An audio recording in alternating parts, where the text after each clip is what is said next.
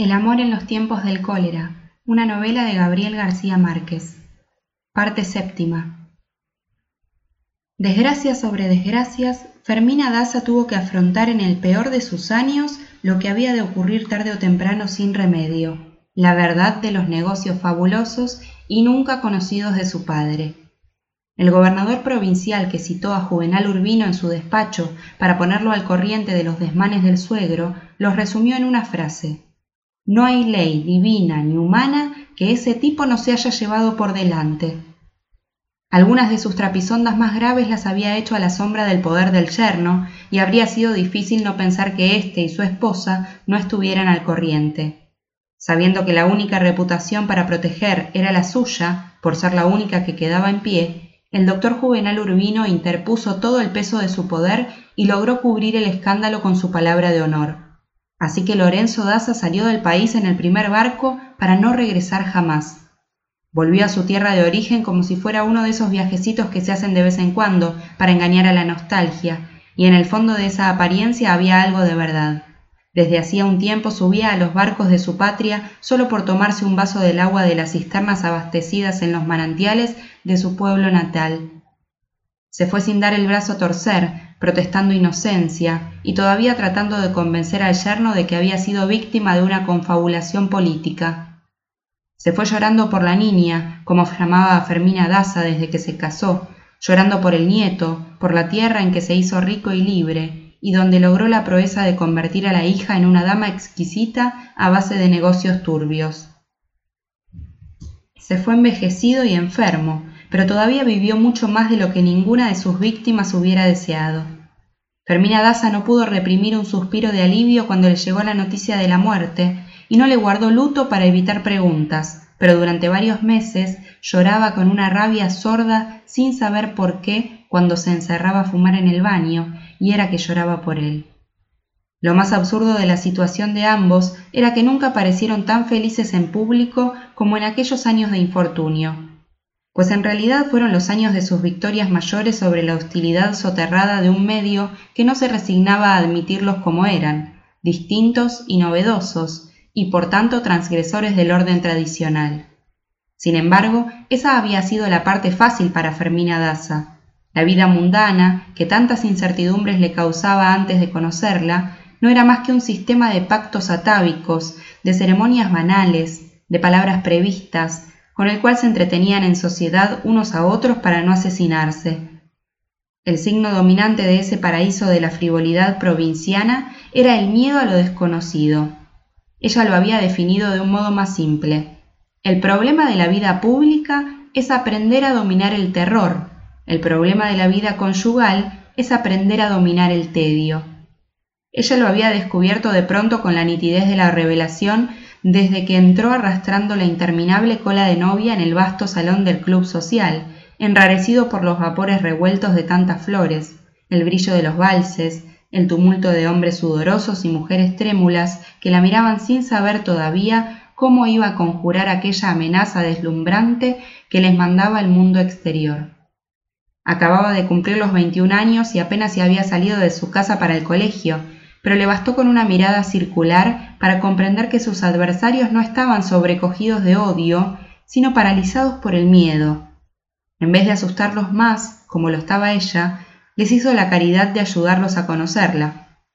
Nadie fue distinto de como ella quiso que fuera, tal como le ocurría con las ciudades, que no le parecían mejores ni peores, sino como ella las hizo en su corazón. A París, a pesar de su lluvia perpetua, de sus tenderos sórdidos y la grosería homérica de sus cocheros, había de recordarla siempre como la ciudad más hermosa del mundo, no porque en realidad lo fuera o no lo fuera, sino porque se quedó vinculada a la nostalgia de sus años más felices. El doctor Urbino, por su parte, se impuso con armas iguales a las que usaban contra él, solo que manejadas con más inteligencia y con una solemnidad calculada. Nada ocurría sin ellos. Los paseos cívicos, los juegos florales, los acontecimientos artísticos, las tómbolas de caridad, los actos patrióticos, el primer viaje en globo. En todo estaban ellos, y casi siempre en el origen y al frente de todo. Nadie podía imaginarse, en sus años de desgracias, que pudiera haber alguien más feliz que ellos ni un matrimonio tan armónico como el suyo. La casa abandonada por el padre le dio a Fermina Daza un refugio propio contra la asfixia del palacio familiar. Tan pronto como escapaba a la vista pública, se iba a escondidas al Parque de los Evangelios y allí recibía a las amigas nuevas y algunas antiguas del colegio o de las clases de pintura, un sustituto inocente de la infidelidad. Vivía horas apacibles de madre soltera con lo mucho que aún le quedaba de sus recuerdos de niña. Volvió a comprar los cuervos perfumados, recogió gatos de la calle y los puso al cuidado de Gala Placidia, ya vieja y un poco impedida por el reumatismo, pero todavía con ánimos para resucitar la casa. Volvió a abrir el costurero donde Florentino Ariza la vio por primera vez, donde el doctor Juvenal Urbino le hizo sacar la lengua para tratar de conocerle el corazón, y lo convirtió en un santuario del pasado.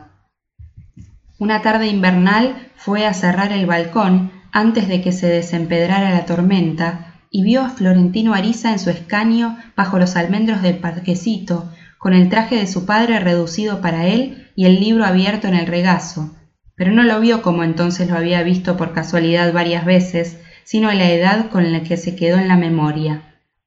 Tuvo el temor de que aquella visión fuera un aviso de la muerte, y le dolió. Se atrevió a decirse que tal vez hubiera sido feliz con él, sola con él en aquella casa que había restaurado para él con tanto amor como él había restaurado la suya para ella, y la simple suposición la asustó, porque le permitió darse cuenta de los extremos de desdicha a que había llegado. Entonces apeló a sus últimas fuerzas y obligó al marido a discutir sin evasivas, a enfrentarse con ella, a pelear con ella, a llorar juntos de rabia por la pérdida del paraíso, hasta que oyeron cantar los últimos gallos y se hizo la luz por entre los encajes del palacio, y se encendió el sol. Y el marido, abotagado de tanto hablar, agotado de no dormir, con el corazón fortalecido de tanto llorar, se apretó los cordones de los botines, se apretó el cinturón, se apretó todo lo que todavía le quedaba de hombre y le dijo que sí, mi amor, que se iban a buscar el amor que se les había perdido en Europa, mañana mismo y para siempre. Fue una decisión tan cierta que acordó con el Banco del Tesoro, su administrador universal, la liquidación inmediata de la vasta fortuna familiar desperdigada desde sus orígenes en toda clase de negocios, inversiones y papeles sagrados y lentos, y de la cual sólo sabía él a ciencia cierta que no era tan desmedida como decía la leyenda, apenas lo justo para no tener que pensar en ella. Lo que fuera, convertido en oro sellado, debía ser girado poco a poco a sus bancos del exterior, hasta que no les quedara a él y a su esposa en esta patria inclemente ni un palmo de tierra donde caerse muertos. Pues Florentino Ariza existía, en efecto, al contrario de lo que ella se había propuesto creer. Estaba en el muelle del transatlántico de Francia cuando ella llegó con el marido y el hijo en el landó de los caballos de oro, y los vio bajar como tantas otras veces los había visto en los actos públicos. Perfectos. Iban con el hijo, educado de un modo que ya permitía saber cómo sería de adulto, tal como fue. Juvenal Urbino saludó a Florentino Ariza con un sombrero alegre. Nos vamos a la conquista de Flandes. Fermina Daza le hizo una inclinación de cabeza y Florentino Ariza se descubrió, hizo una reverencia leve y ella se fijó en él sin un gesto de compasión por los estragos prematuros de su calvicie. Era él, tal como ella lo veía, la sombra de alguien a quien nunca conoció. Tampoco Florentino Ariza estaba en su mejor momento. Al trabajo cada día más intenso, a sus hastíos de cazador furtivo, a la calma chicha de los años, se había agregado la crisis final de tránsito Ariza, cuya memoria había terminado sin recuerdos, casi en blanco, hasta el punto de que a veces se volvía hacia él, lo veía leyendo en el sillón de siempre y le preguntaba sorprendida ¿Y tú eres hijo de quién? Él le contestaba siempre la verdad, pero ella volvía a interrumpirlo enseguida. Y dime una cosa, hijo, le preguntaba, ¿yo quién soy? Había engordado tanto que no podía moverse y se pasaba el día en la mercería donde ya no quedaba nada que vender, acicalándose desde que se levantaba con los primeros gallos hasta la madrugada del día siguiente, pues dormía muy pocas horas. Se ponía guirnaldas de flores en la cabeza, se pintaba los labios, se empolvaba la cara y los brazos, y al final le preguntaba a quien estuviera con ella cómo había quedado. Los vecinos sabían que esperaba siempre la misma respuesta. Eres la cucarachita Martínez. Esta identidad, usurpada al personaje de un cuento para niños, era la única que la dejaba conforme. Seguía meciéndose, abanicándose con el ramillete de grandes plumas rosadas, hasta que volvía a empezar de nuevo. La corona de flores de papel, el almizcle en los párpados, el carmín en los labios, la costra de albayalde en la cara. Y otra vez la pregunta a quien estuviera cerca. ¿Cómo quedé? Cuando se convirtió en la reina de burlas del vecindario, Florentino Ariza hizo desmontar en una noche el mostrador y los armarios de gavetas de la antigua mercería, clausuró la puerta de la calle, arregló el local como le había oído a ella describir el dormitorio de Cucarachita Martínez y nunca más volvió a preguntar quién era. Por sugerencia del tío León XII, había buscado una mujer mayor que se ocupara de ella, pero la pobre andaba siempre más dormida que despierta, y a veces daba la impresión de que también ella se olvidaba de quién era de modo que Florentino Ariza se quedaba en casa desde que salía de la oficina hasta que lograba dormir a la madre. No volvió a jugar dominó en el club del comercio, ni volvió a ver en mucho tiempo las pocas amigas antiguas que había seguido frecuentando, pues algo muy profundo había cambiado en su corazón después de su encuentro de horror con Olimpia Zuleta. Había sido fulminante. Florentino Ariza acababa de llevar al tío León XII hasta su casa en medio de una de aquellas tormentas de octubre que nos dejaban en convalecencia, cuando vio desde el coche una muchacha menuda, muy ágil, con un traje lleno de volantes de organza que más bien parecía un vestido de novia. La vio corriendo azorada de un lado para otro, porque el viento le había arrebatado la sombrilla y se la había llevado volando por el mar. Él la rescató en el coche y se desvió de su camino para llevarla hasta su casa, una antigua ermita adaptada para vivir frente al mar abierto, cuyo patio lleno de casitas de palomas se veía desde la calle. Ella le contó en el camino que se había casado hacía menos de un año con un cacharrero del mercado que Florentino Ariza había visto muchas veces en los buques de su empresa, desembarcando cajones con toda clase de cherembecos para vender, y con un mundo de palomas en una jaula de mimbre como la que usaban las madres en los buques fluviales para llevar a los niños recién nacidos. Olimpia Zuleta parecía ser de la familia de las avispas, no solo por las ancas alzadas y el busto exiguo, sino por toda ella. El cabello de alambre de cobre, las pecas de sol, los ojos redondos y vivos más separados de lo normal, y una voz afinada que solo usaba para decir cosas inteligentes y divertidas. A Florentino Ariza le pareció más graciosa que atractiva, y la olvidó tan pronto como la dejó en su casa, donde vivía con el marido y con el padre de éste y otros miembros de la familia. Unos días después volvió a ver al marido en el puerto, embarcando mercancía en vez de desembarcarla, y cuando el buque zarpó, Florentino Ariza oyó muy clara en el oído la voz del diablo. Esa tarde, después de acompañar al tío León XII, pasó como por casualidad por la casa de Olimpia Zuleta y la vio por encima de la cerca dándoles de comer a las palomas alborotadas. Le gritó desde el coche por encima de la cerca. ¿Cuánto cuesta una paloma? Ella lo reconoció y le contestó con voz alegre. No se venden. Él le preguntó, ¿entonces cómo se hace para tener una? Sin dejar de echarles comida a las palomas, ella le contestó, se lleva en coche a la palomera cuando se la encuentra perdida en el aguacero. Así que Florentino Ariza llegó a su casa aquella noche con un regalo de gratitud de Olimpia Zuleta, una paloma mensajera con un anillo de metal en la canilla. La tarde siguiente, a la misma hora de la comida, la bella palomera vio la paloma regalada de regreso en el palomar y pensó que se había escapado. Pero cuando la cogió para examinarla, se dio cuenta de que tenía un papelito enrollado en el anillo, una declaración de amor. Era la primera vez que Florentino Ariza dejaba una huella escrita, y no sería la última, aunque en esta ocasión había tenido la prudencia de no firmar. Iba entrando en su casa la tarde siguiente, miércoles, cuando un niño de la calle le entregó la misma paloma dentro de una jaula, con el recado de memoria de que aquí le manda esto la señora de las palomas y le manda a decir que por favor la guarde bien en la jaula cerrada, porque si no se le vuelve a volar y esta es la última vez que se la devuelve. No supo cómo interpretarlo. O bien la paloma había perdido la carta en el camino, o la palomera había resuelto hacerse la tonta, o mandaba la paloma para que él volviera a mandarla. En este último caso, sin embargo, lo natural hubiera sido que ella devolviera la paloma con una respuesta.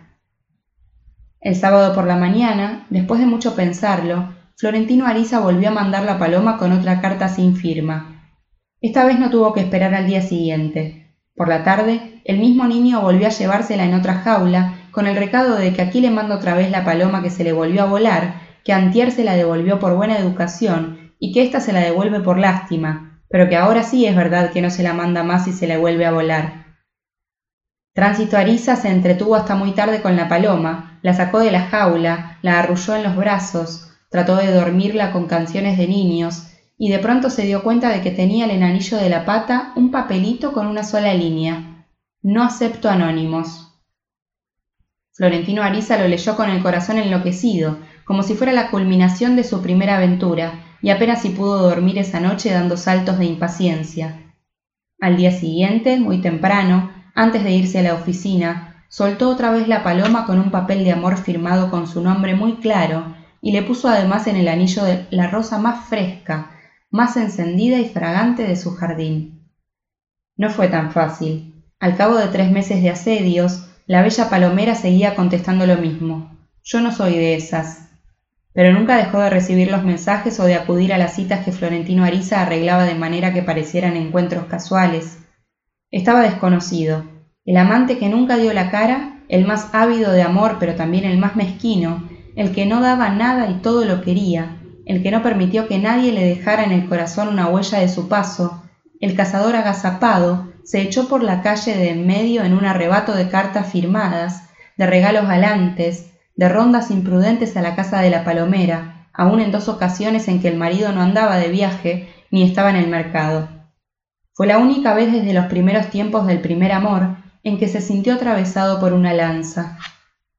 Seis meses después del primer encuentro, se vieron por fin en el camarote de un buque fluvial que estaba en reparación de pintura en los muelles fluviales. Fue una tarde maravillosa. Olimpia Zuleta tenía un amor alegre, de palomera alborotada, y le gustaba permanecer desnuda por varias horas, en un reposo lento que tenía para ella tanto amor como el amor. El camarote estaba desmantelado, pintado a medias, y el olor de la trementina era bueno para llevárselo en el recuerdo de una tarde feliz. De pronto, a instancias de una inspiración insólita, Florentino Ariza destapó un tarro de pintura roja que estaba al alcance de la litera, se mojó el índice y pintó en el pubis de la bella palomera una flecha de sangre dirigida hacia el sur, y le escribió un letrero en el vientre. Esta cuca es mía. Esa misma noche, Olimpia Zuleta se desnudó delante del marido sin acordarse del letrero, y él no dijo ni una palabra, ni siquiera le cambió el aliento, nada, sino que fue al baño por la navaja barbera mientras ella se ponía la camisa de dormir y la degolló de un tajo. Florentino Ariza no lo supo hasta muchos días después, cuando el esposo fugitivo fue capturado y relató a los periódicos las razones y la forma del crimen. Durante muchos años pensó con temor en las cartas firmadas, llevó la cuenta de los años de cárcel del asesino que lo conocía muy bien por sus negocios en los buques, pero no le temía tanto al navajazo en el cuello ni al escándalo público, como a la mala suerte de que Fermina Daza se enterara de su deslealtad. En los años de espera, la mujer que cuidaba a Tránsito Ariza tuvo que demorarse en el mercado más de lo previsto por causa de un aguacero fuera de estación, y cuando volvió a la casa la encontró muerta. Estaba sentada en el mecedor, pintorreteada y floral, como siempre, y con los ojos tan vivos y una sonrisa tan maliciosa que su guardiana no se dio cuenta de que estaba muerta sino al cabo de dos horas.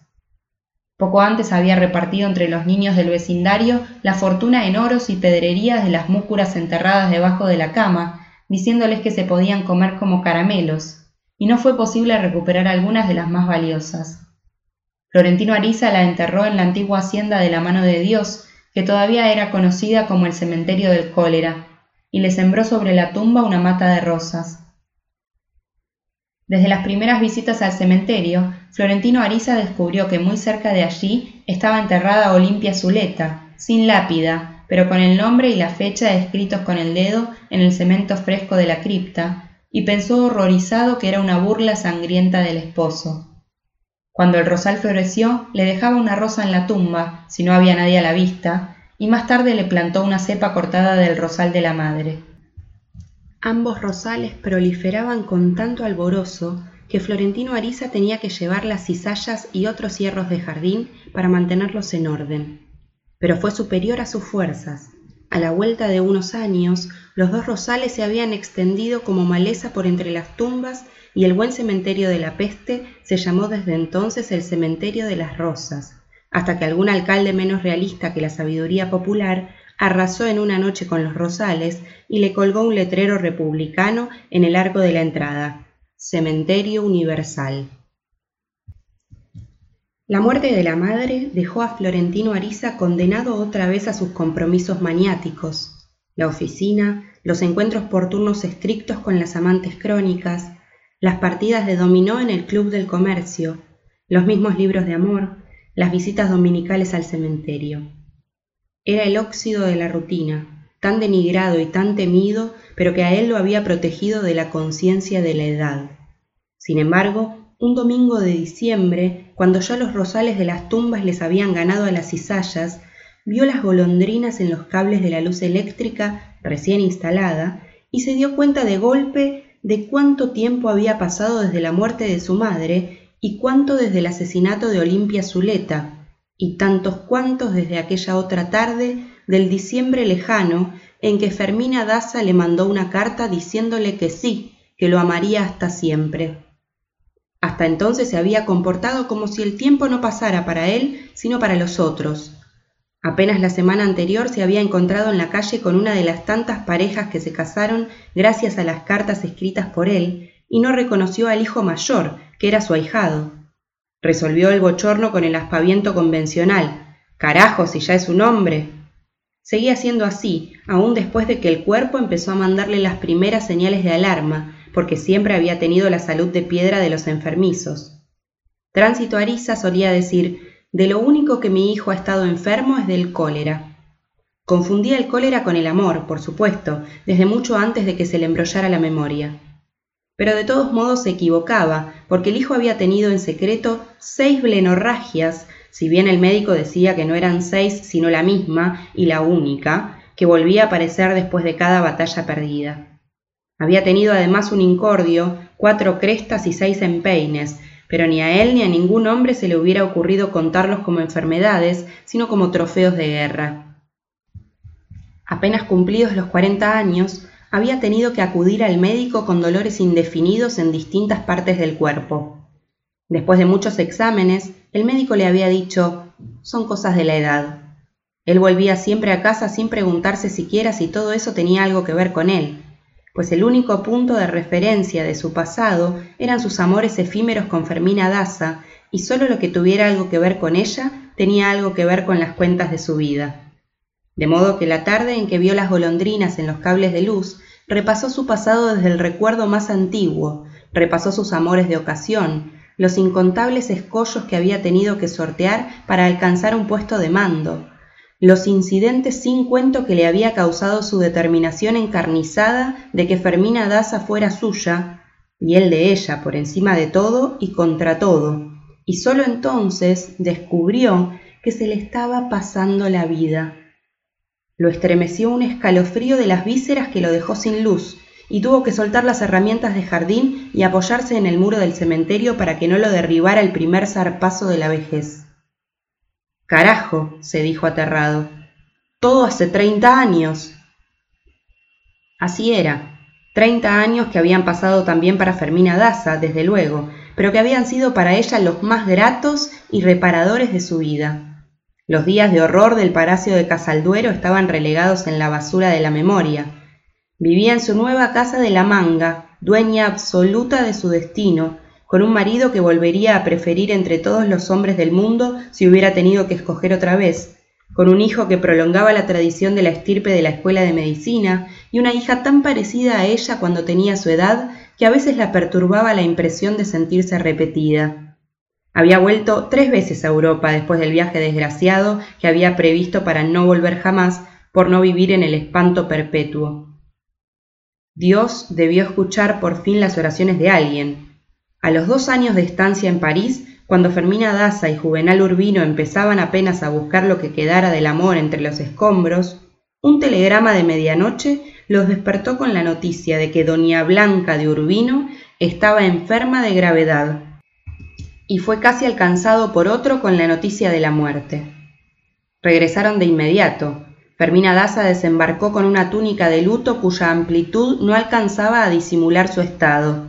Estaba encinta otra vez, en efecto, y la noticia dio origen a una canción popular más maliciosa que maligna, cuyo estribillo estuvo de moda el resto del año. ¿Qué será lo que tiene la bella en París, que siempre que va regresa a parir? A pesar de la ordinariez de la letra, el doctor Juvenal Urbino la ordenaba hasta muchos años después en las fiestas del club social como una prueba de su buen talante. El noble palacio del marqués de Casalduero, de cuya existencia y blasones no se encontró nunca una noticia cierta, fue vendido primero a la tesorería municipal por un precio adecuado y más tarde revendido por una fortuna al gobierno central, cuando un investigador holandés estuvo haciendo excavaciones para probar que allí estaba la tumba verdadera de Cristóbal Colón, la quinta. Las hermanas del doctor Urbino se fueron a vivir en el convento de las Salesianas, en reclusión sin votos, y Fermina Daza permaneció en la antigua casa de su padre hasta que estuvo terminada la quinta de la manga. Entró en ella pisando firme, entró a mandar, con los muebles ingleses traídos desde el viaje de bodas y los complementarios que hizo venir después del viaje de reconciliación, y desde el primer día empezó a llenarla de toda clase de animales exóticos que ella misma iba a comprar en las boletas de las Antillas. Entró con el esposo recuperado, con el hijo bien criado, con la hija que nació a los cuatro meses del regreso y a la cual bautizaron con el nombre de Ofelia. El doctor Urbino, por su parte, entendió que era imposible recuperar a la esposa de un modo tan completo como la tuvo en el viaje de bodas, porque la parte de amor que él quería era la que ella le había dado a los hijos con lo mejor de su tiempo, pero aprendió a vivir y a ser feliz con los residuos. La armonía tan anhelada culminó por donde menos lo esperaban en una cena de gala en que sirvieron un plato delicioso que Fermina Daza no logró identificar.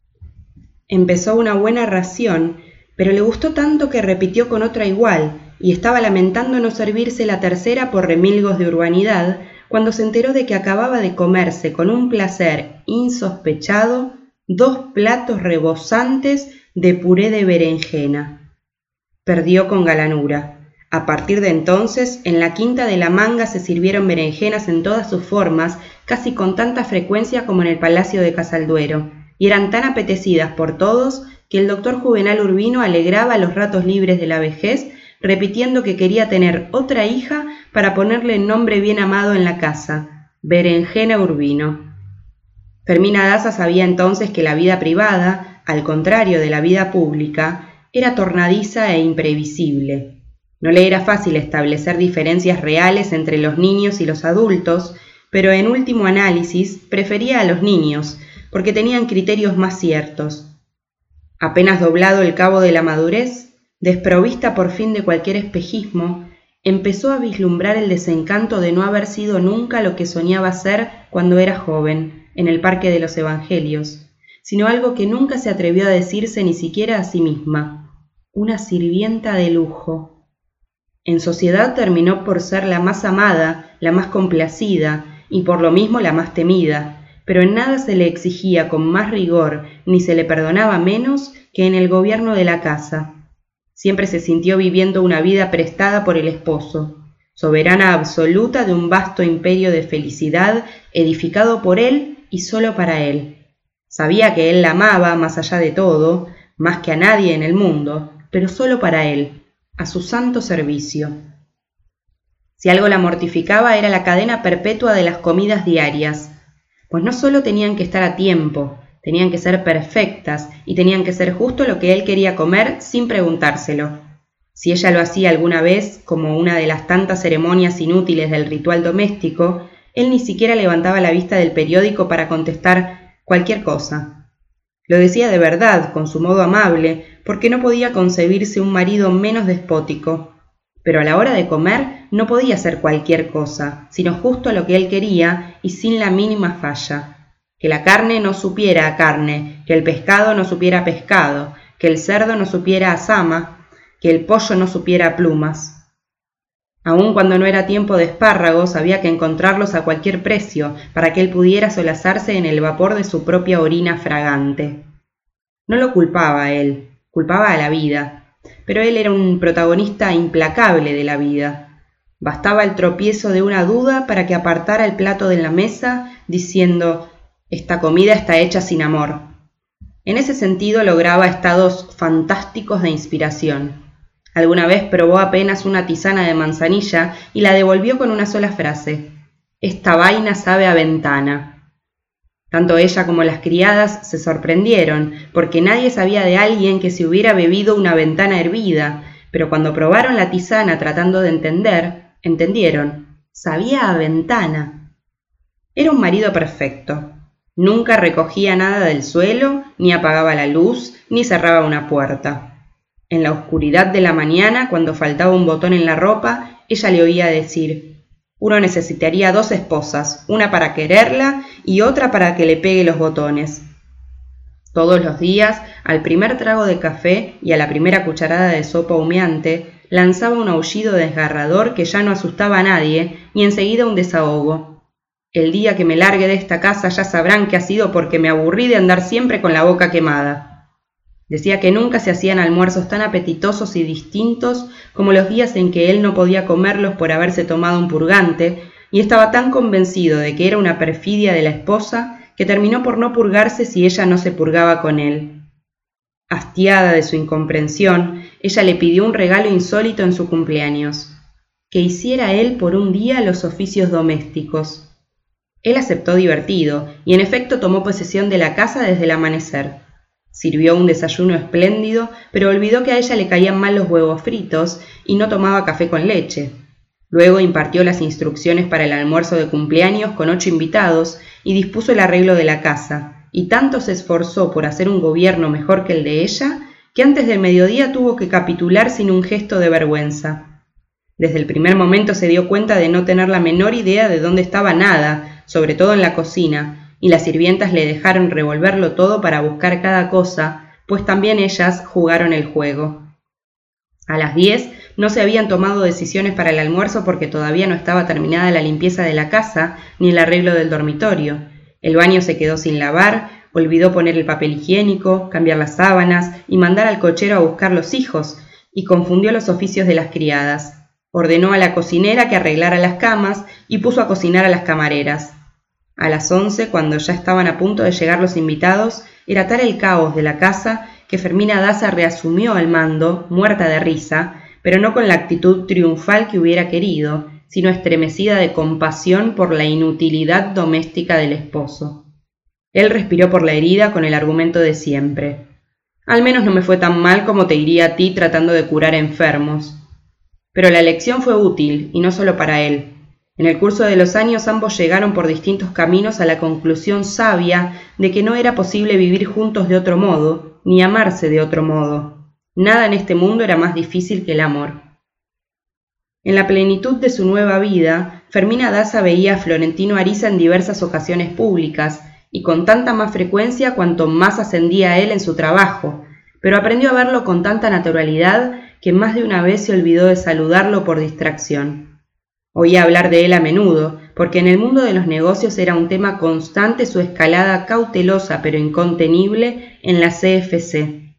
Lo veía mejorar sus modales, su timidez se decantaba como una cierta lejanía enigmática, le sentaba bien un ligero aumento de peso, le convenía la lentitud de la edad, y había sabido resolver con dignidad la calvicie arrasadora. Lo único que siguió desafiando hasta siempre al tiempo y a la moda fueron sus atuendos sombríos, las levitas anacrónicas, el sombrero único, las corbatas de cintas de poeta de la mercería de su madre, el paraguas siniestro. Fermina Daza se fue acostumbrando a verlo de otro modo y terminó por no relacionarlo con el adolescente lánguido que se sentaba a suspirar por ella bajo los ventarrones de hojas amarillas en el Parque de los Evangelios. En todo caso, nunca lo vio con indiferencia y siempre se alegró con las buenas noticias que le daban sobre él, porque poco a poco la iban aliviando de su culpa. Sin embargo, cuando ya lo creía borrado por completo de la memoria, reapareció por donde menos lo esperaba, convertido en un fantasma de sus nostalgias.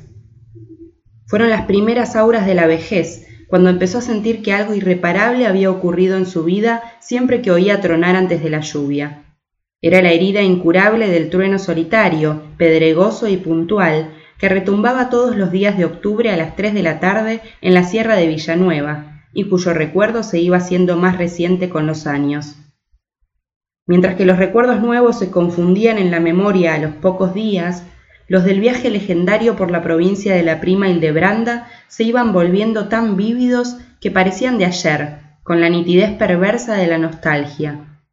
Se acordaba de Manaure, el de la sierra, su calle única, recta y verde, sus pájaros de buen agüero, la casa de los espantos donde despertaba con la camisa empapada por las lágrimas inagotables de Petra Morales, muerta de amor muchos años antes en la misma cama en que ella dormía.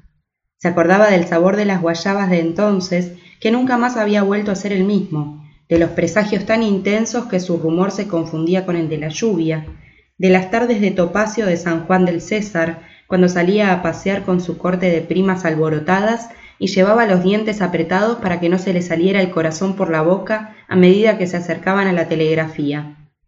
Vendió de cualquier modo la casa de su padre porque no podía soportar el dolor de la adolescencia, la visión del parquecito desolado desde el balcón, la fragancia sibilina de las gardenias en noches de calor, el susto del retrato de dama antigua la tarde de febrero en que se decidió su destino, y hacia donde quiera que se revolvía su memoria de aquellos tiempos, tropezaba con el recuerdo de Florentino Ariza.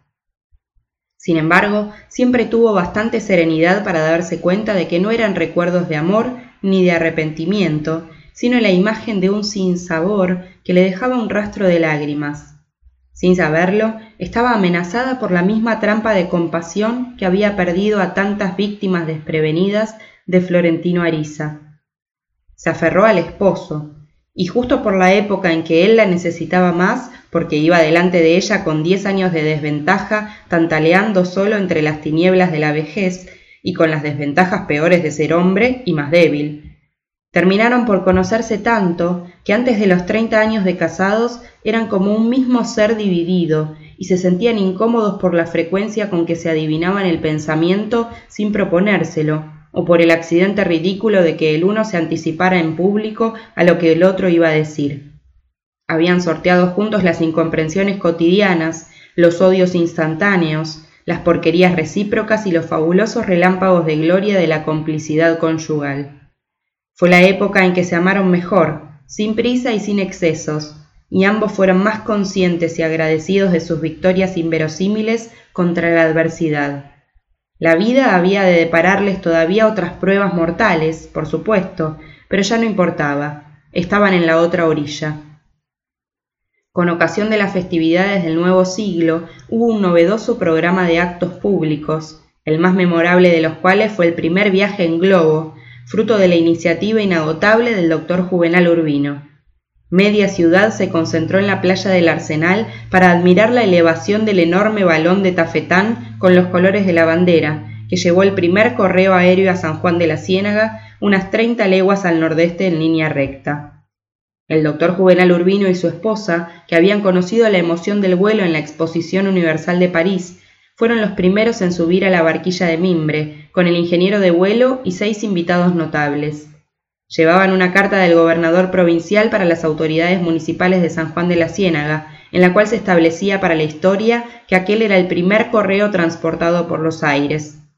Un cronista del diario de Comercio le preguntó al doctor Juvenal Urbino cuáles serían sus últimas palabras si pereciera la aventura, y él no se demoró para pensar la respuesta que había de merecerle tantas injurias.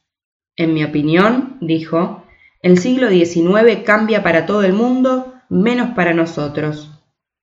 Perdido entre la cándida muchedumbre que cantaba el himno nacional mientras el globo ganaba altura, Florentino Ariza se sintió de acuerdo con alguien a quien le oyó comentar en el tumulto que aquella no era una aventura propia de una mujer, y menos a la edad de Fermina Daza, pero no fue tan peligrosa después de todo, o al menos no tan peligrosa como depresiva. El globo llegó sin contratiempos a su destino, después de un viaje apacible por un cielo de azul inverosímil. Volaron bien, muy bajo, con viento plácido y favorable, primero por las estribaciones de las crestas nevadas y luego sobre el vasto piélago de la Ciénaga Grande. Desde el cielo, como las veía Dios, vieron las ruinas de la muy antigua y heroica ciudad de Cartagena de Indias, la más bella del mundo, abandonada de sus pobladores por el pánico del cólera, después de haber resistido a toda clase de asedios de ingleses y tropelías de bucaneros durante tres siglos. Vieron las murallas intactas, la maleza de las calles, las fortificaciones devoradas por las trinitarias, los palacios de mármoles y altares de oro con sus virreyes podridos de peste dentro de las armaduras. Volaron sobre los palafitos de las trojas de cataca, pintados de colores de locos, con tambos para criar iguanas de comer y colgajos de balsaminas y astromelias en los jardines lacustres. Cientos de niños desnudos se lanzaban al agua alborotados por la gritería de todos, se tiraban por las ventanas, se tiraban desde los techos de las casas y desde las canoas que conducían con una habilidad asombrosa, y se zambullían como sábalos para rescatar los bultos de ropa, los frascos de tabonucos para la tos, las comidas de beneficencia que la hermosa mujer del sombrero de plumas les arrojaba desde la barquilla del globo.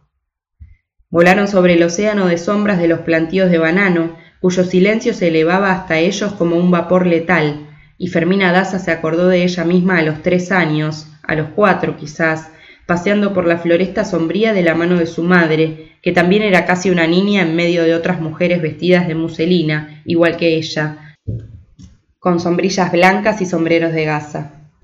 El ingeniero del globo, que iba observando el mundo con un catalejo, dijo Parecen muertos, le pasó el catalejo al doctor Juvenal Urbino y éste vio las carretas de bueyes entre los sembrados, las guardarrayas de la línea del tren, las acequias heladas, y dondequiera que fijó sus ojos encontró cuerpos humanos esparcidos. Alguien dijo saber que el cólera estaba haciendo estragos en los pueblos de la Ciénaga Grande. El doctor Urbino, mientras hablaba, no dejó de mirar por el catalejo. Pues debe ser una modalidad muy especial del cólera, dijo, porque cada muerto tiene su tiro de gracia en la nuca, poco después volaron sobre un mar de espumas y descendieron sin novedad en un playón ardiente, cuyo suelo agrietado de salitre quemaba como fuego vivo. Allí estaban las autoridades sin más protección contra el sol que los paraguas de diario, estaban en las escuelas primarias agitando banderitas al compás de los himnos, las reinas de la belleza con flores achicharradas y coronas de cartón de oro, y la papayera de la próspera población de Gaira, que era por aquellos tiempos la mejor de la costa caribe. Lo único que quería Fermina Daza era ver otra vez su pueblo natal, para confrontarlo con sus recuerdos más antiguos, pero no se lo permitieron a nadie por los riesgos de la peste. El doctor Juvenal Urbino entregó la carta histórica, que luego se traspapeló y nunca más se supo de ella, y la comitiva en pleno estuvo a punto de asfixiarse en el sopor de los discursos. Al final lo llevaron en mulas hasta el embarcadero de Pueblo Viejo, donde la ciénaga se juntaba con el mar, porque el ingeniero no consiguió que el globo volviera a elevarse. Fermina Daza estaba segura de haber pasado por ahí con su madre, muy niña, en una carreta tirada por una yunta de bueyes. Ya siendo mayor, se lo había contado varias veces a su padre, y él murió empecinado en que no era posible que ella lo recordara. Recuerdo muy bien ese viaje y fue exacto, le dijo él, pero sucedió por lo menos cinco años antes de que tú nacieras. Los miembros de la expedición en globo regresaron tres días después al puerto de origen, estragados por una mala noche de tormenta, y fueron recibidos como héroes. Perdido en la muchedumbre, desde luego, estaba Florentino Ariza, quien reconoció en el semblante de Fermina Daza las huellas del pavor.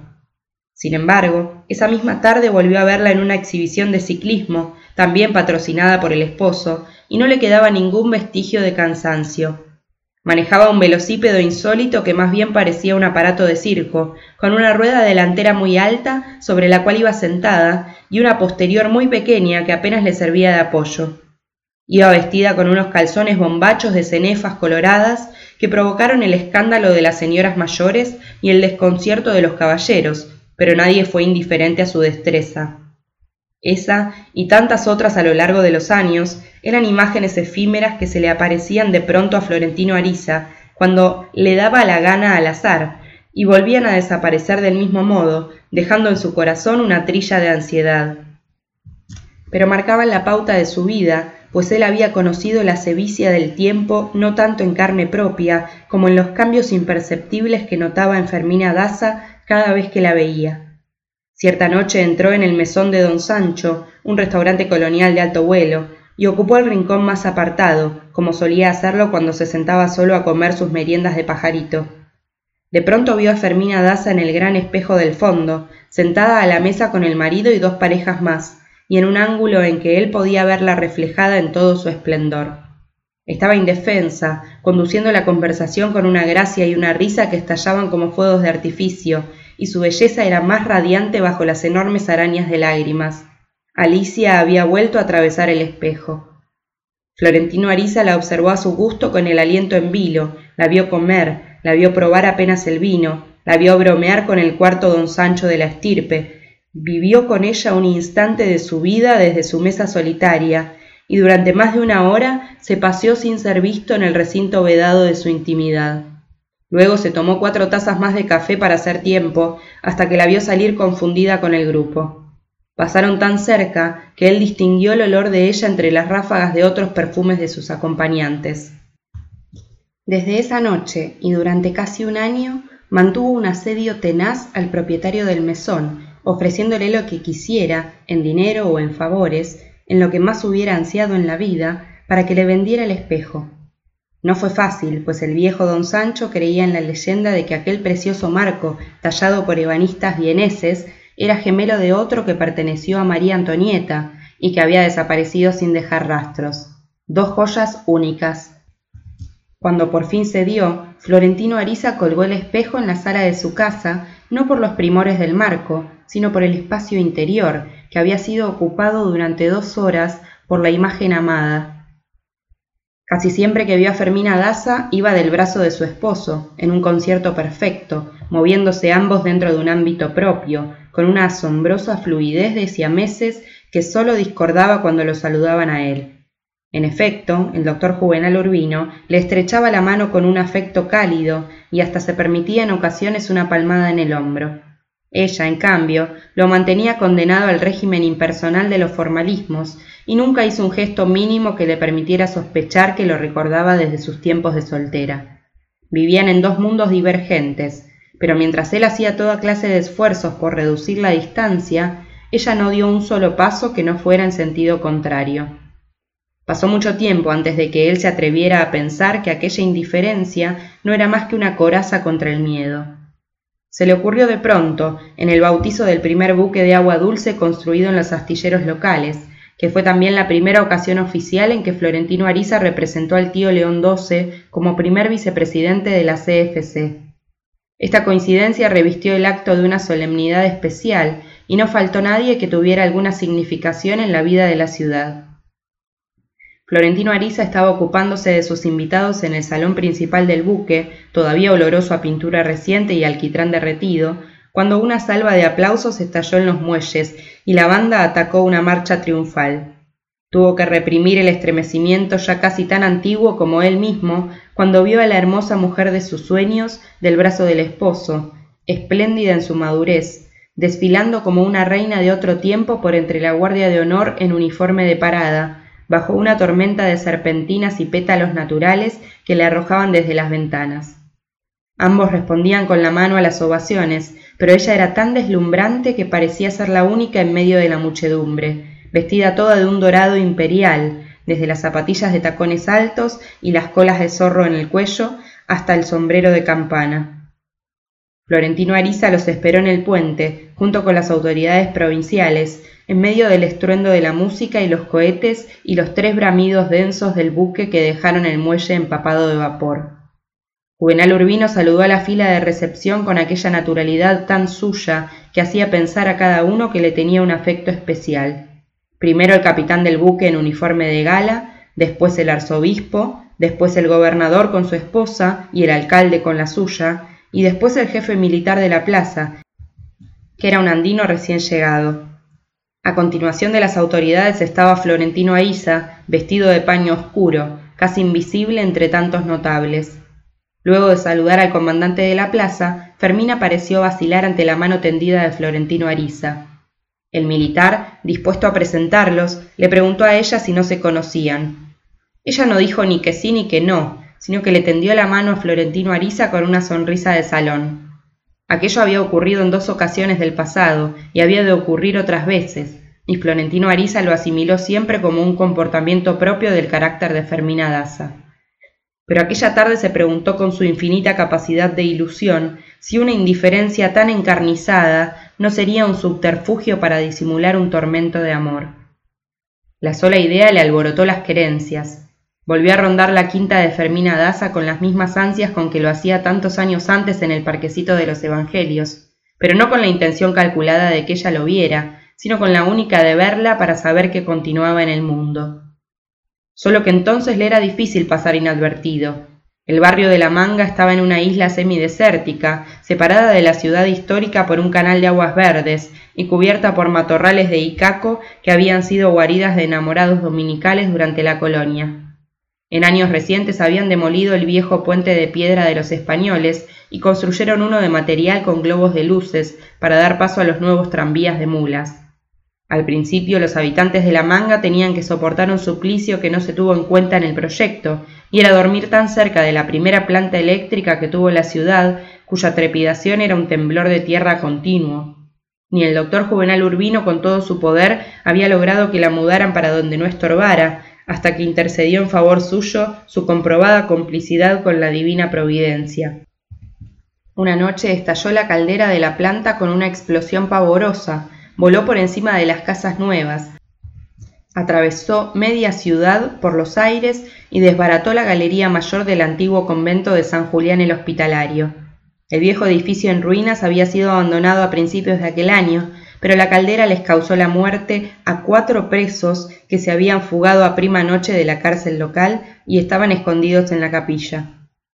Aquel suburbio apacible, con tan bellas tradiciones de amor, no fue en cambio muy propicio para los amores contrariados, cuando se convirtió en barrio de lujo.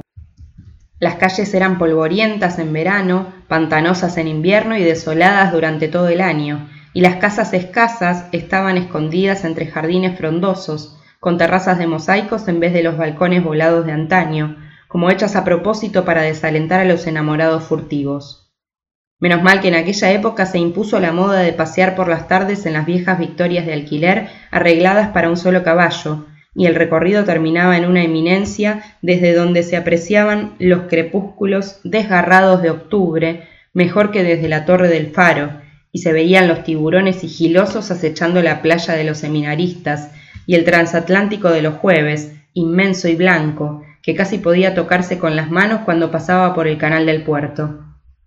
Florentino Ariza solía alquilar una victoria después de una jornada dura en la oficina, pero no le plegaba la capota como era costumbre en los meses de calor, sino que permanecía escondido en el fondo del asiento, invisible en la sombra, siempre solo, y ordenando rumbos imprevistos para no alborotar los malos pensamientos del cochero.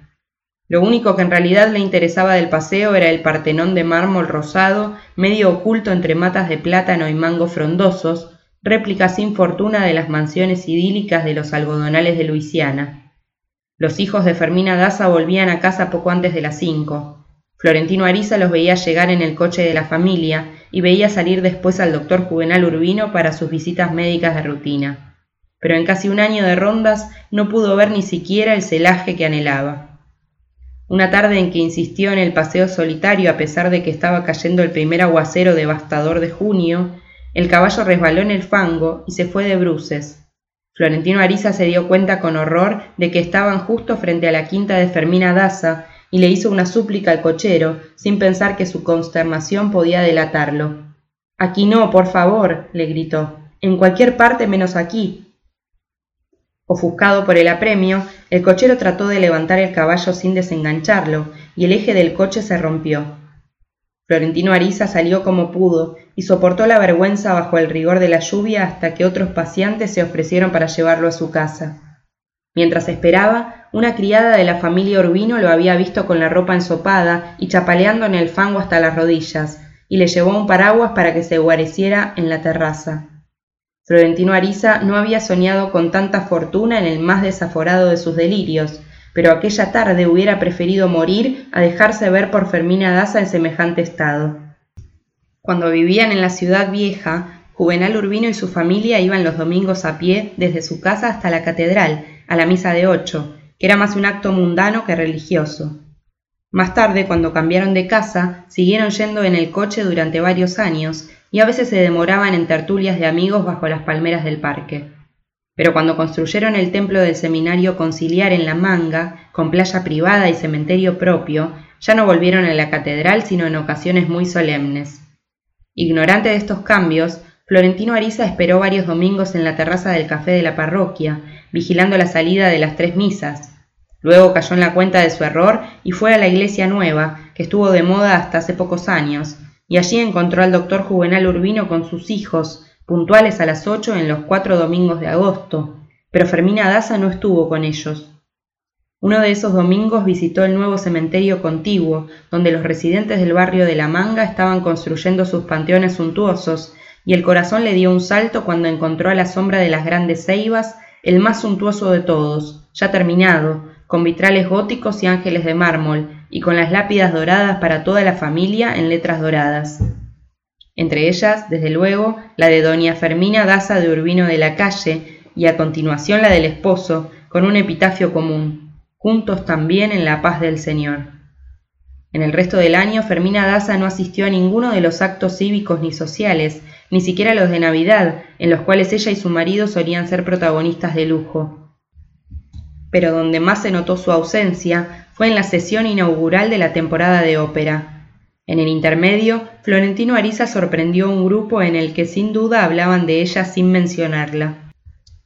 Decían que alguien la vio subir una medianoche del junio anterior en el transatlántico de Cunard, rumbo a Panamá, y que llevaba un velo oscuro para que no se le notaran los estragos de la enfermedad vergonzosa que la iba consumiendo. Alguien preguntó qué mal tan terrible podía ser para atreverse con una mujer de tantos poderes, y la respuesta que recibió estaba saturada de una bilis negra. Una dama tan distinguida no puede tener sino la tisis, Florentino Ariza sabía que los ricos de su tierra no tenían enfermedades cortas. O se morían de repente, casi siempre en vísperas de una fiesta mayor que se echaba a perder por el duelo, o se iban apagando en enfermedades lentas y abominables, cuyas intimidades acababan por ser de dominio público. La reclusión en Panamá era casi una penitencia obligada en la vida de los ricos.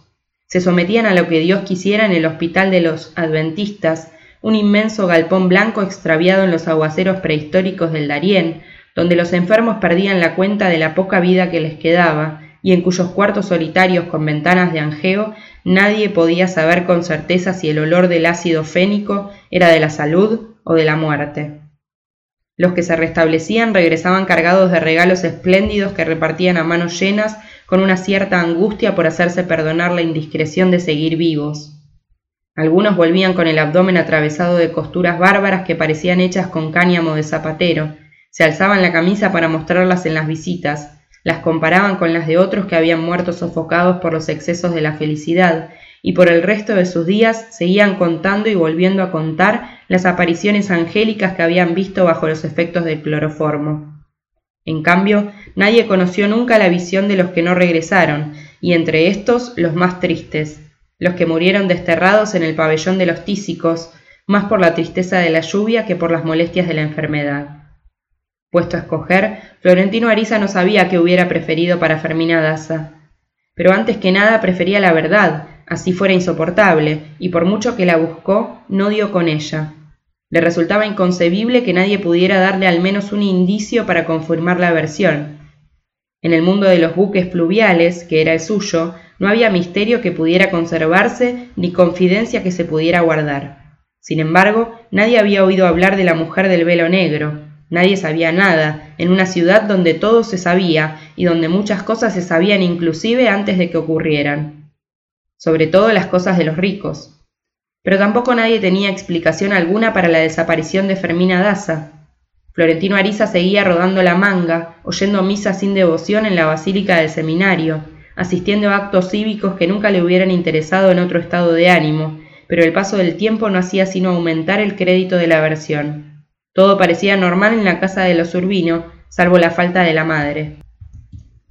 En medio de tantas averiguaciones, encontró otras noticias que no conocía o que no andaba buscando, y entre ellas la de la muerte de Lorenzo Daza en la aldea cantábrica donde había nacido. Recordaba haberlo visto durante muchos años en las bulliciosas guerras de ajedrez del café de la parroquia, con la voz estragada de tanto hablar, y más gordo y áspero a medida que sucumbía en las arenas movedizas de una mala vejez. No habían vuelto a dirigirse la palabra desde el ingrato desayuno de ansiado siglo anterior, y Florentino Ariza estaba seguro de que Lorenzo Daza seguía recordándolo con tanto rencor como él, aun después de conseguir para la hija el matrimonio de fortuna que se le había convertido en la única razón de estar vivo pero seguía tan decidido a encontrar una información inequívoca sobre la salud de Fermina Daza que había vuelto al café de la parroquia para obtenerla de su padre, por la época en que se celebró allí el torneo histórico en que Jeremía de Santamur se enfrentó solo a 42 adversarios. Fue así como se enteró de que Lorenzo Daza había muerto y se alegró de todo corazón, aun a sabiendas de que el precio de aquella alegría podía ser el seguir viviendo sin la verdad. Al final admitió como cierta la versión del hospital de desahuciados, sin más consuelo que un refrán conocido, mujer enferma, mujer eterna. En sus días de desaliento se conformaba con la idea de que la noticia de la muerte de Fermina Daza, en caso de que ocurriera, le llegaría de todos modos sin buscarla. No iba a llegarle nunca, pues Fermina Daza estaba viva y saludable en la hacienda donde su prima Hildebranda Sánchez vivía olvidada del mundo, a media legua del pueblo de Flores de María. Se había ido sin escándalo, de común acuerdo con el esposo, embrollados ambos como adolescentes con la única crisis seria que habían sufrido en veinticinco años de un matrimonio estable. Los había sorprendido en el reposo de la madurez, cuando ya se sentían a salvo de cualquier emboscada de la adversidad, con los hijos grandes y bien criados, y con el porvenir abierto para aprender a ser viejos sin amarguras. Había sido algo tan imprevisto para ambos que no quisieron resolverlo a gritos, con lágrimas y mediadores, como era de uso natural en el Caribe, sino con la sabiduría de las naciones de Europa, y de tanto no ser ni de aquí ni de allá, terminaron chapaleando en una situación pueril que no era de ninguna parte. Por último, ella había decidido irse, sin saber siquiera por qué, ni para qué, por pura rabia, y él no había sido capaz de persuadirla, impedido por su conciencia de culpa. Fermina Daza, en efecto, se había embarcado a medianoche dentro del mayor sigilo y con la cara cubierta con una mantilla de luto, pero no en un transatlántico de la Cunard con destino a Panamá, sino en el buquecito regular de San Juan de la Ciénaga, la ciudad donde nació y vivió hasta la pubertad, y cuya nostalgia se iba haciendo insoportable con los años. Contra la voluntad del marido y las costumbres de la época, no llevó más acompañante que una hijada de quince años que se había criado con la servidumbre de su casa, pero habían dado aviso de su viaje a los capitanes de los barcos y a las autoridades de cada puerto. Cuando tomó la determinación irreflexiva, les anunció a los hijos que se iba a temperar por tres meses donde la tía Hildebranda, pero estaba decidida a quedarse. El doctor Juvenal Urbino conocía muy bien la entereza de su carácter, y estaba tan atribulado que lo aceptó con humildad como un castigo de Dios por la gravedad de sus culpas pero no se habían perdido de vista las luces del barco cuando ya ambos estaban arrepentidos de sus flaquezas. A pesar de que mantuvieron una correspondencia formal sobre el estado de los hijos y otros asuntos de la casa, transcurrieron casi dos años sin que ni el uno ni el otro encontraran un camino de regreso que no estuviera minado por el orgullo. Los hijos fueron a pasar en Flores de María las vacaciones escolares del segundo año, y Fermina Daza hizo lo imposible por parecer conforme con su nueva vida. Esa fue al menos la conclusión que sacó Juvenal Urbino de las cartas del hijo. Además, en esos días estuvo por allí en gira pastoral el obispo de Riohacha, montando bajo palio en su célebre mula blanca con gualdrapas bordadas de oro. Detrás vinieron peregrinos de comarcas remotas, músicos de acordeones, vendedores ambulantes de comidas y amuletos, y la hacienda estuvo tres días desbordada de inválidos y desahuciados, que en realidad no venían por los sermones doctos y las indulgencias plenarias, sino por los favores de la mula, de la cual se decía que hacía milagros a escondidas del dueño. El obispo había sido muy de la casa de los urbinos de la calle desde sus años de cura raso, y un mediodía se escapó de su feria para almorzar en la hacienda de Hildebranda.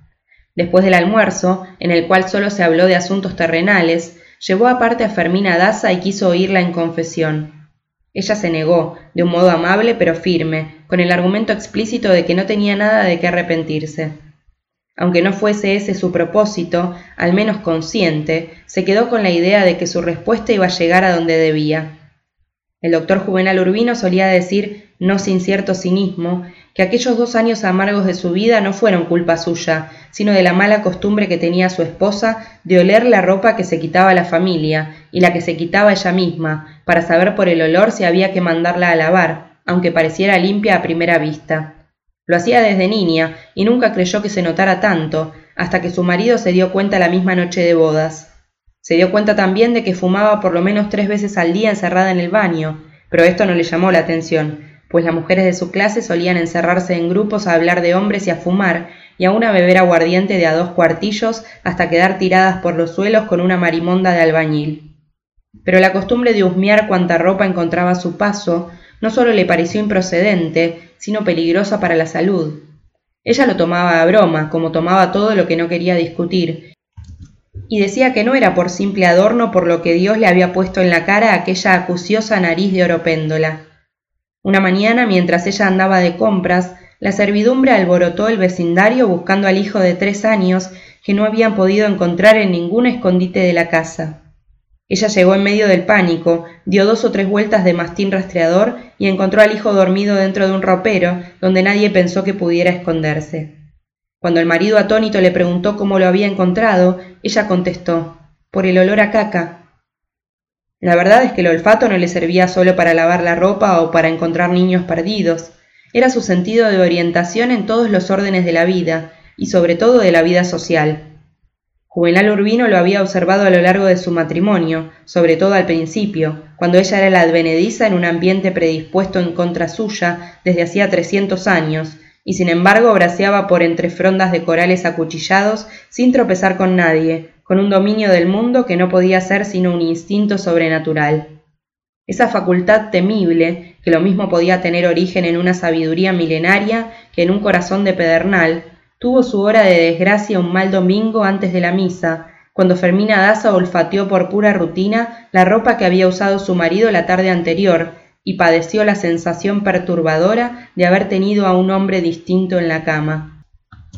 Olfateó primero el saco y el chaleco, mientras quitaba del ojal el reloj de Leontina y sacaba el lapicero y la billetera y las pocas monedas sueltas de los bolsillos, y lo iba poniendo todo sobre el tocador, y después olfateó la camisa abastillada mientras quitaba el pisacorbatas y las mancornas de topacio de los puños y el botón de oro del cuello postizo, y después olfateó los pantalones mientras sacaba el llavero con once llaves y el cortaplumas con cachas de nácar, y olfateó por último los calzoncillos y las medias y el pañuelo de hilo con su monograma bordado. No había la menor sombra de duda. En cada una de las prendas había un olor que no había estado en ellas en tantos años de vida en común, un olor imposible de definir, porque no era de flores ni de esencias artificiales, sino de algo propio de la naturaleza humana. No dijo nada, ni volvió a encontrar el olor en todos los días, pero ya no husmeaba la ropa del marido con la curiosidad de saber si estaba de lavar, sino con una ansiedad insoportable que le iba carcomiendo las entrañas. Fermina Daza no supo dónde situar el olor de la ropa dentro de la rutina del esposo. No podía ser entre la clase matinal y el almuerzo, pues suponía que ninguna mujer en su sano juicio iba a hacer un amor apurado a semejantes horas, y menos con una visita, mientras estaba pendiente de barrar la casa, arreglar las camas, hacer el mercado, preparar el almuerzo y tal vez con la angustia de que a uno de los niños lo mandaran de la escuela antes de tiempo descalabrado de una pedrada, y la encontrara desnuda a las once de la mañana en el cuarto sin hacer, y para colmo de vainas con un médico encima. Sabía, por otra parte, que el doctor Juvenal Urbino solo hacía el amor de noche, y mejor aún en la oscuridad absoluta, y en el último caso antes del desayuno del arrullo de los primeros pájaros. Después de esa hora, según él decía, era más el trabajo de quitarse la ropa y volver a ponérsela que el placer de un amor de gallo. De modo que la contaminación de la ropa solo podía ocurrir en alguna de las visitas médicas o en cualquier momento escamoteado a sus noches de ajedrez y de cine. Esto último era difícil de esclarecer, porque al contrario de tantas amigas suyas, Fermina Daza era demasiado orgullosa para espiar al marido o para pedirle a alguien que lo hiciera por ella. El horario de las visitas, que parecía el más apropiado para la infidelidad, era además el más fácil de vigilar, porque el doctor Juvenal Urbino llevaba una relación minuciosa de cada uno de sus clientes, inclusive con el estado de cuentas de los honorarios, desde que los visitaba por primera vez hasta que los despedía de este mundo con una cruz final y una frase por el bienestar de su alma. Al cabo de tres semanas, Fermina Daza no había encontrado el olor en la ropa durante varios días, había vuelto a encontrarlo de pronto cuando menos lo esperaba, y lo había encontrado luego más descarnado que nunca por varios días consecutivos, aunque uno de ellos había sido un domingo de fiesta familiar en que ella y él no se separaron ni un instante. Una tarde se encontró en la oficina del esposo, contra su costumbre y aun contra sus deseos, como si no fuera ella misma, sino otra la que estuviera haciendo algo que ella no haría jamás, descifrando con una primorosa lupa de bengala las intrincadas notas de visitas de los últimos meses. Era la primera vez que entraba sola en esa oficina saturada de relentes de creosota, atiborrada de libros empastados en pieles de animales ignotos, de grabados turbios de grupos escolares, de pergaminos de honor, de astrolabios y puñales de fantasía coleccionados durante años. Un santuario secreto que tuvo siempre como la única parte de la vida privada de su marido, a la que ella no tenía acceso porque no estaba incluida en el amor, así que las pocas veces en que estuvo allí había sido con él, siempre para asuntos fugaces. No se sentía con derecho a entrar sola, y menos para hacer escrutinios que no le parecían decentes. Pero allí estaba. Quería encontrar la verdad, y la buscaba con unas ansias apenas comparables al terrible temor de encontrarla, impulsada por un ventarrón incontrolable, más imperioso que su altivez congénita, más imperioso aún que su dignidad, un suplicio fascinante. No pudo sacar nada en claro, porque los pacientes de su marido, salvo los amigos comunes, eran también parte de su dominio estanco, gentes sin identidad que no se conocían por su cara sino por sus dolores, no por el color de sus ojos o las evasiones de su corazón, sino por el tamaño de su hígado, el sarro de su lengua, los grumos de su orina, las alucinaciones de sus noches de fiebre gentes que creían en su esposo, que creían vivir por él cuando en realidad vivían para él, y terminaban reducidas a una frase escrita por él de su puño y letra al calce del expediente médico. Tranquilo, Dios te está esperando en la puerta. Fermina Daza abandonó el estudio al cabo de dos horas inútiles con la sensación de haberse dejado tentar por la indecencia. Asusada por su fantasía, empezó a descubrir los cambios del marido, lo encontraba evasivo, inapetente en la mesa y en la cama, propenso a la exasperación y a las réplicas irónicas, y cuando estaba en la casa ya no era el hombre tranquilo de antes, sino un león enjaulado. Por primera vez desde que se casaron, vigiló sus tardanzas, las controló al minuto y le decía mentiras para sacarle verdades, pero luego se sentía herida de muerte por sus contradicciones. Una noche despertó sobresaltada por un estado fantasmal y era que su marido le estaba mirando en la oscuridad con unos ojos que le parecieron cargados de odio. Había sufrido un estremecimiento semejante en la flor de la juventud, cuando veía a Florentino Ariza a los pies de la cama, solo que su aparición no era de odio, sino de amor. Además, esta vez no era una fantasía.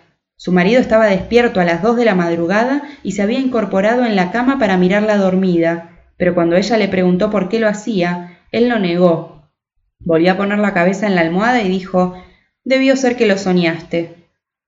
Después de esa noche, y por otros episodios similares de esa época en que Fermina Daza no sabía a ciencia cierta dónde terminaba la realidad y dónde empezaba el sueño, tuvo la revelación deslumbrante de que se estaba volviendo loca. Por último cayó en la cuenta de que el esposo no comulgó el jueves de Corpus Christi, ni tampoco en ningún domingo de las últimas semanas, y no encontró tiempo para los retiros espirituales de aquel año. Cuando ella le preguntó a qué se debían esos cambios insólitos en su salud espiritual, recibió una respuesta ofuscada. Esta fue la clave decisiva, porque él no había dejado de comulgar en una fecha tan importante desde que hizo la primera comunión a los ocho años. De este modo se dio cuenta no solo de que su marido estaba en pecado mortal, sino que había resuelto persistir en él, puesto que no acudía a los auxilios de su confesor. Nunca había imaginado que pudiera sufrirse tanto por algo que parecía ser todo lo contrario del amor, pero en esas estaba, y resolvió que el único recurso para no morirse era meterle fuego al cubil de víboras que le emponzoñaba las entrañas. Así fue. Una tarde se puso a surcir talones de medias en la terraza, mientras su esposo terminaba su lectura diaria después de la siesta. De pronto interrumpió la labor, se levantó las gafas hasta la frente y lo interpeló sin un mínimo signo de dureza. Doctor.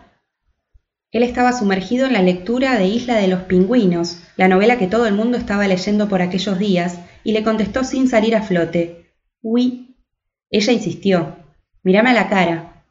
Él lo hizo, mirándola sin verla en la bruma de los lentes de leer, pero no tuvo que quitárselos para quemarse en la brasa de su mirada. ¿Qué es lo que pasa? preguntó. Tú lo sabes mejor que yo, dijo ella. No dijo nada más. Volvió a bajarse los lentes y siguió surciendo las medias.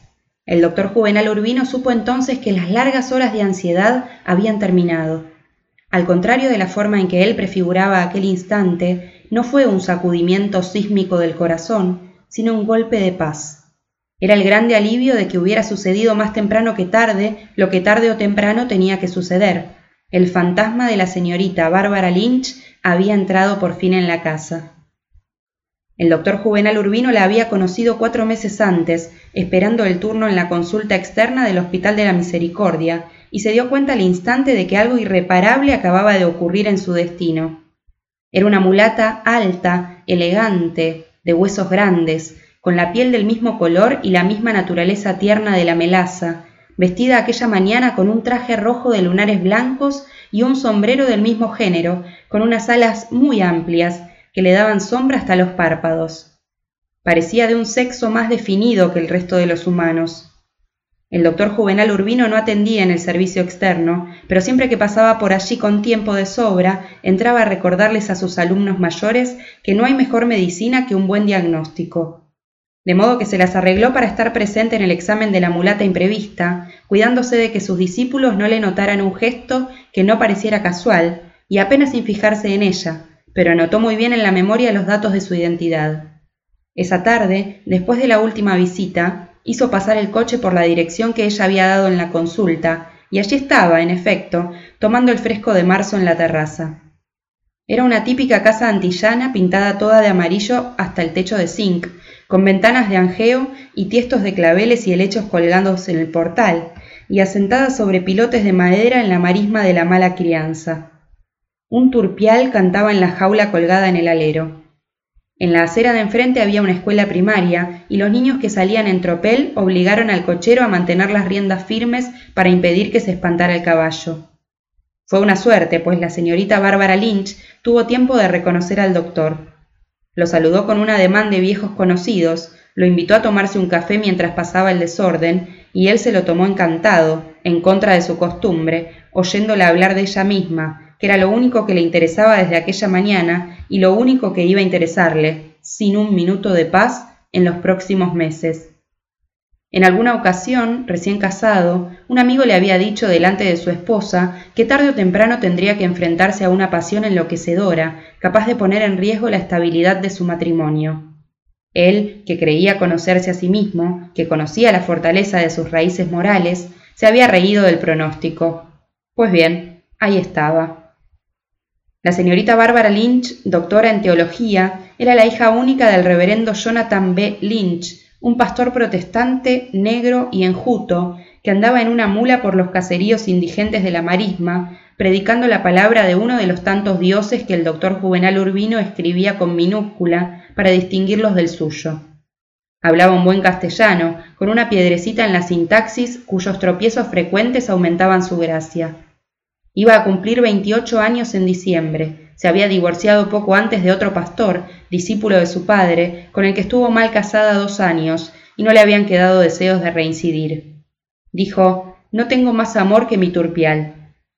Pero el doctor Urbino era demasiado serio para pensar que lo dijera con intención. Al contrario, se preguntó confundido si tantas facilidades juntas no serían una trampa de Dios para después cobrarlas con creces, pero enseguida lo aportó de su mente con un disparate teológico debido a su estado de confusión. Ya para despedirse, hizo un comentario casual sobre la consulta médica de la mañana, sabiendo que nada le gusta más a un enfermo que hablar de sus dolencias, y ella fue tan espléndida hablando de las suyas que él le prometió volver al día siguiente, a las cuatro en punto, para hacerle un examen más detenido. Ella se asustó, sabía que un médico de esa clase estaba muy por encima de sus posibilidades, pero él la tranquilizó. En esta profesión tratamos de que los ricos paguen por los pobres. Luego hizo la nota en su cuaderno de bolsillo. Señorita Bárbara Lynch, marisma de la mala crianza, sábado, 4 pm.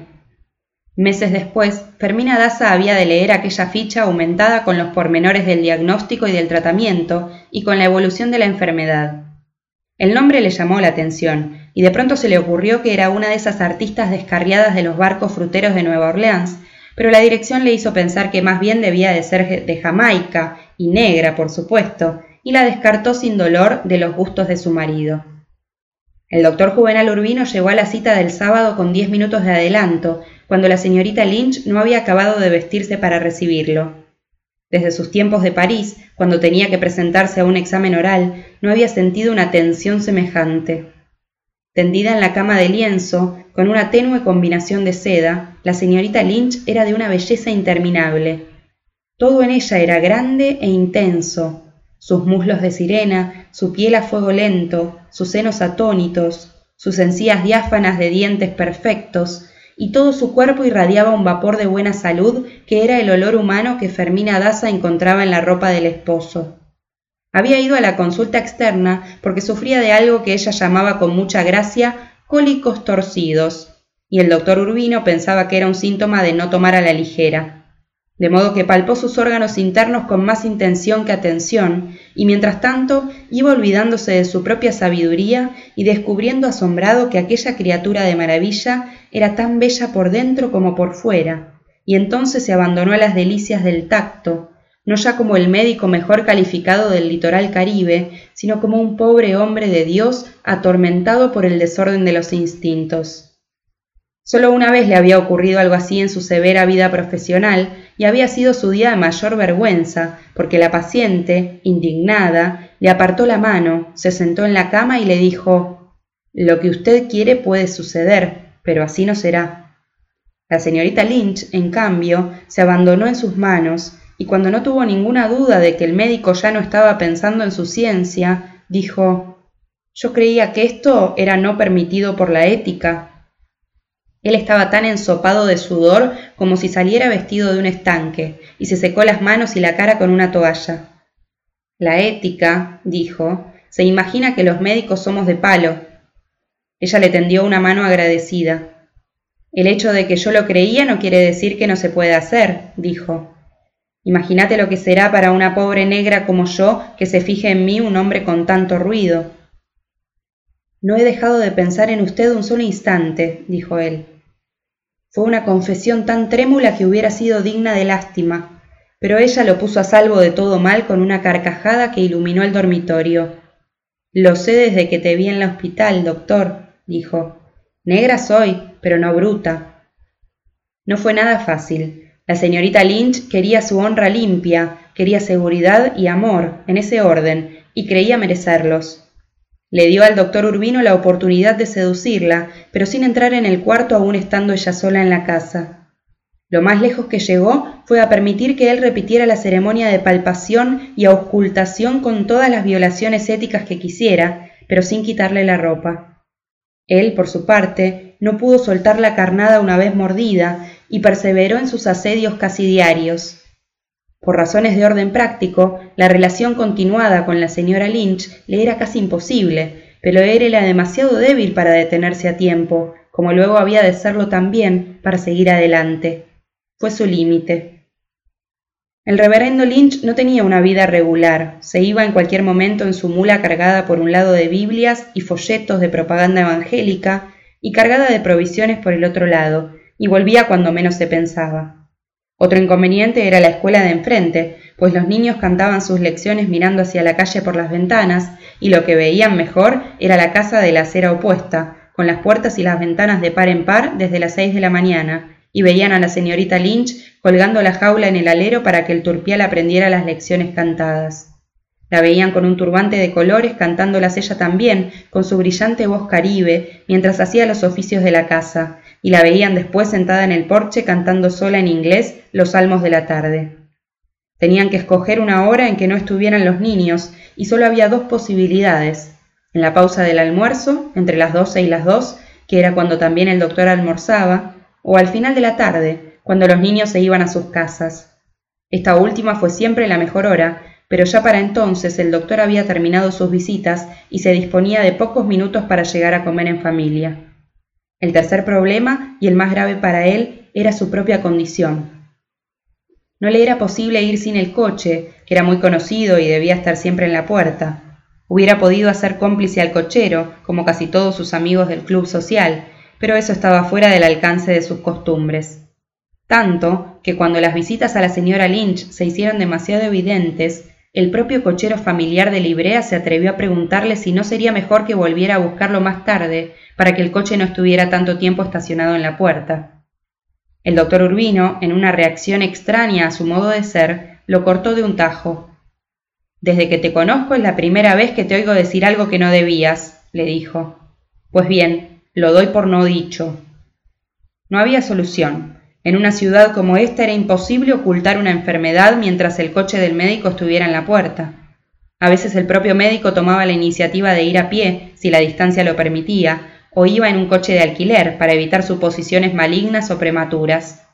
Sin embargo, semejantes engaños no servían de mucho, pues las recetas que se ordenaban en las farmacias permitían descifrar la verdad, a tal punto que el doctor Urbino prescribía medicinas falsas junto con las correctas, para preservar el derecho sagrado de los enfermos a morirse en paz con el secreto de sus enfermedades. También podía justificar de diversos modos honestos la presencia de su coche frente a la casa de la señorita Lynch, pero no habría podido ser por mucho tiempo, y menos por tanto como él hubiera deseado, toda la vida. El mundo se le volvió un infierno, pues una vez saciada la locura inicial, ambos tomaron conciencia de los riesgos, y el doctor Juvenal Urbino no tuvo nunca la decisión de afrontar el escándalo. En los delirios de la fiebre lo prometía todo, pero después que todo pasaba, todo volvía a quedar para después. En cambio, a medida que aumentaban las ansias de estar con ella, aumentaba también el temor de perderla, de modo que los encuentros fueron siendo cada vez más apresurados y difíciles. No pensaba en otra cosa. Esperaba las tardes con una ansiedad insoportable, se le olvidaban los otros compromisos, se olvidaba todo menos ella, pero a medida que el coche se acercaba a la marisma de la mala crianza, iba rogando a Dios que un inconveniente de última hora lo obligara a pasar de largo. Iba en tal estado de angustia que a veces se alegraba de ver desde la esquina la cabeza algodonada del reverendo Lynch leyendo en la terraza y a la hija en la sala, catequizando a los niños del barrio con los evangelios cantados. Entonces se iba feliz a su casa para no seguir desafiando al azar, pero después se sentía enloquecer de ansiedad porque volvieran a ser todo el día a las cinco de la tarde de todos los días. De modo que los amores se volvieron imposibles cuando el coche se hizo demasiado notorio en la puerta y al cabo de tres meses ya no fueron nada más que ridículos. Sin tiempo para decirse nada, la señorita Lynch se metía en el dormitorio tan pronto como veía entrar al amante aturdido. Había adoptado la precaución de ponerse una falda ancha los días en que lo esperaba, una preciosa pollera de Jamaica con volantes de flores coloradas, pero sin ropa interior, sin nada, creyendo que la facilidad iba a ayudarlo contra el miedo. Pero él malgastaba todo cuanto ella hacía por hacerlo feliz. La seguía jadeando hasta el dormitorio, empapado de sudor, y entraba en estampida tirándolo todo por el suelo, el bastón, el maletín de médico, el sombrero panamá, y hacía un amor de pánico con los pantalones enrollados en las corvas, con el saco abotonado para que le estorbara menos, con la leontina de oro en el chaleco, con los zapatos puestos, con todo, y más pendiente de irse cuanto antes que de cumplir con su placer. Ella se quedaba en ayunas, entrando apenas en su túnel de soledad, cuando ya él estaba abotonándose de nuevo, exhausto, como si hubiera hecho el amor absoluto en la línea divisoria de la vida y la muerte, cuando en realidad no había hecho sino lo mucho que el acto de amor tiene de hazaña física. Pero estaba en su ley, el tiempo justo para aplicar una inyección intravenosa en un tratamiento de rutina. Entonces regresaba a la casa avergonzado de su debilidad, con ganas de morirse, maldiciéndose por su falta de valor para pedirle a Fermina Daza que le bajara los pantalones y lo sentara de culo en un brasero.